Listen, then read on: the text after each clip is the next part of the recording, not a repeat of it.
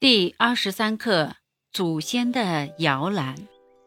朗读课文，注意读好第二小节和第三小节中的问句。想象一下，在祖先的摇篮里，人们还会做什么？仿照第二小节或第三小节说一说。爷爷说：“那原始森林是我们祖先的。”摇篮，真有意思。这是多大的摇篮啊！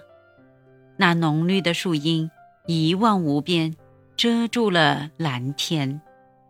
我想，我们的祖先可曾在这些大树上摘野果、掏雀蛋？可曾在那片草地上和野兔赛跑、看蘑菇打伞？那时候，孩子们也在这里逗小松鼠、采野蔷薇吗？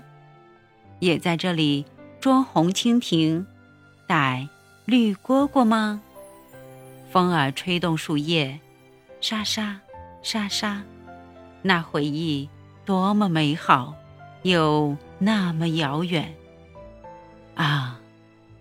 苍苍茫茫的原始森林。我们祖先的摇篮。